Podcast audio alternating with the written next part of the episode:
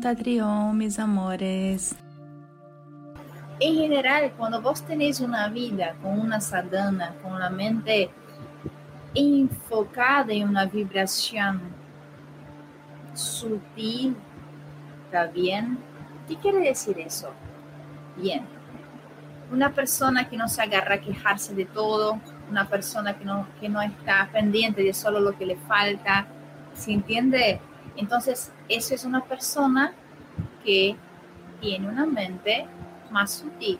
Las personas que se agarran a las quejas todo el tiempo, solamente a lo que le falta, todas esas cosas son personas densas, energéticamente densas.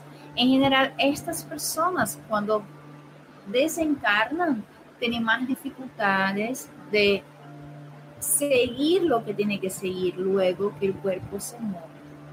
¿Se entiende? Y muchas de ellas quedan encapsuladas por la mente durante un tiempito. ¿tá? Entonces, lo ideal es que no es el momento de la muerte, es tu conducta diaria, que haces día a día es lo que va a influenciar en el momento de tu muerte.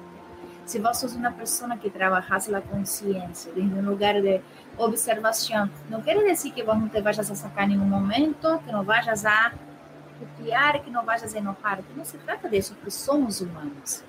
Lo que se trata ahí es que aunque vos te saques, que aunque vos putees, que aunque te enojes, que vuelvas a tu eje. Y que no estés agarrado a eso que te hizo molestar.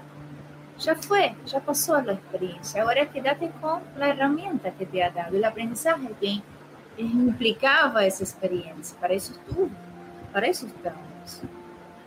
Si entienden mi amor. Entonces no es que haces en el momento de la muerte, es lo que haces en tu vida cotidiana. Es lo que va a influenciar el momento de que tu cuerpo se muera y tu espíritu se libere de esta ilusión.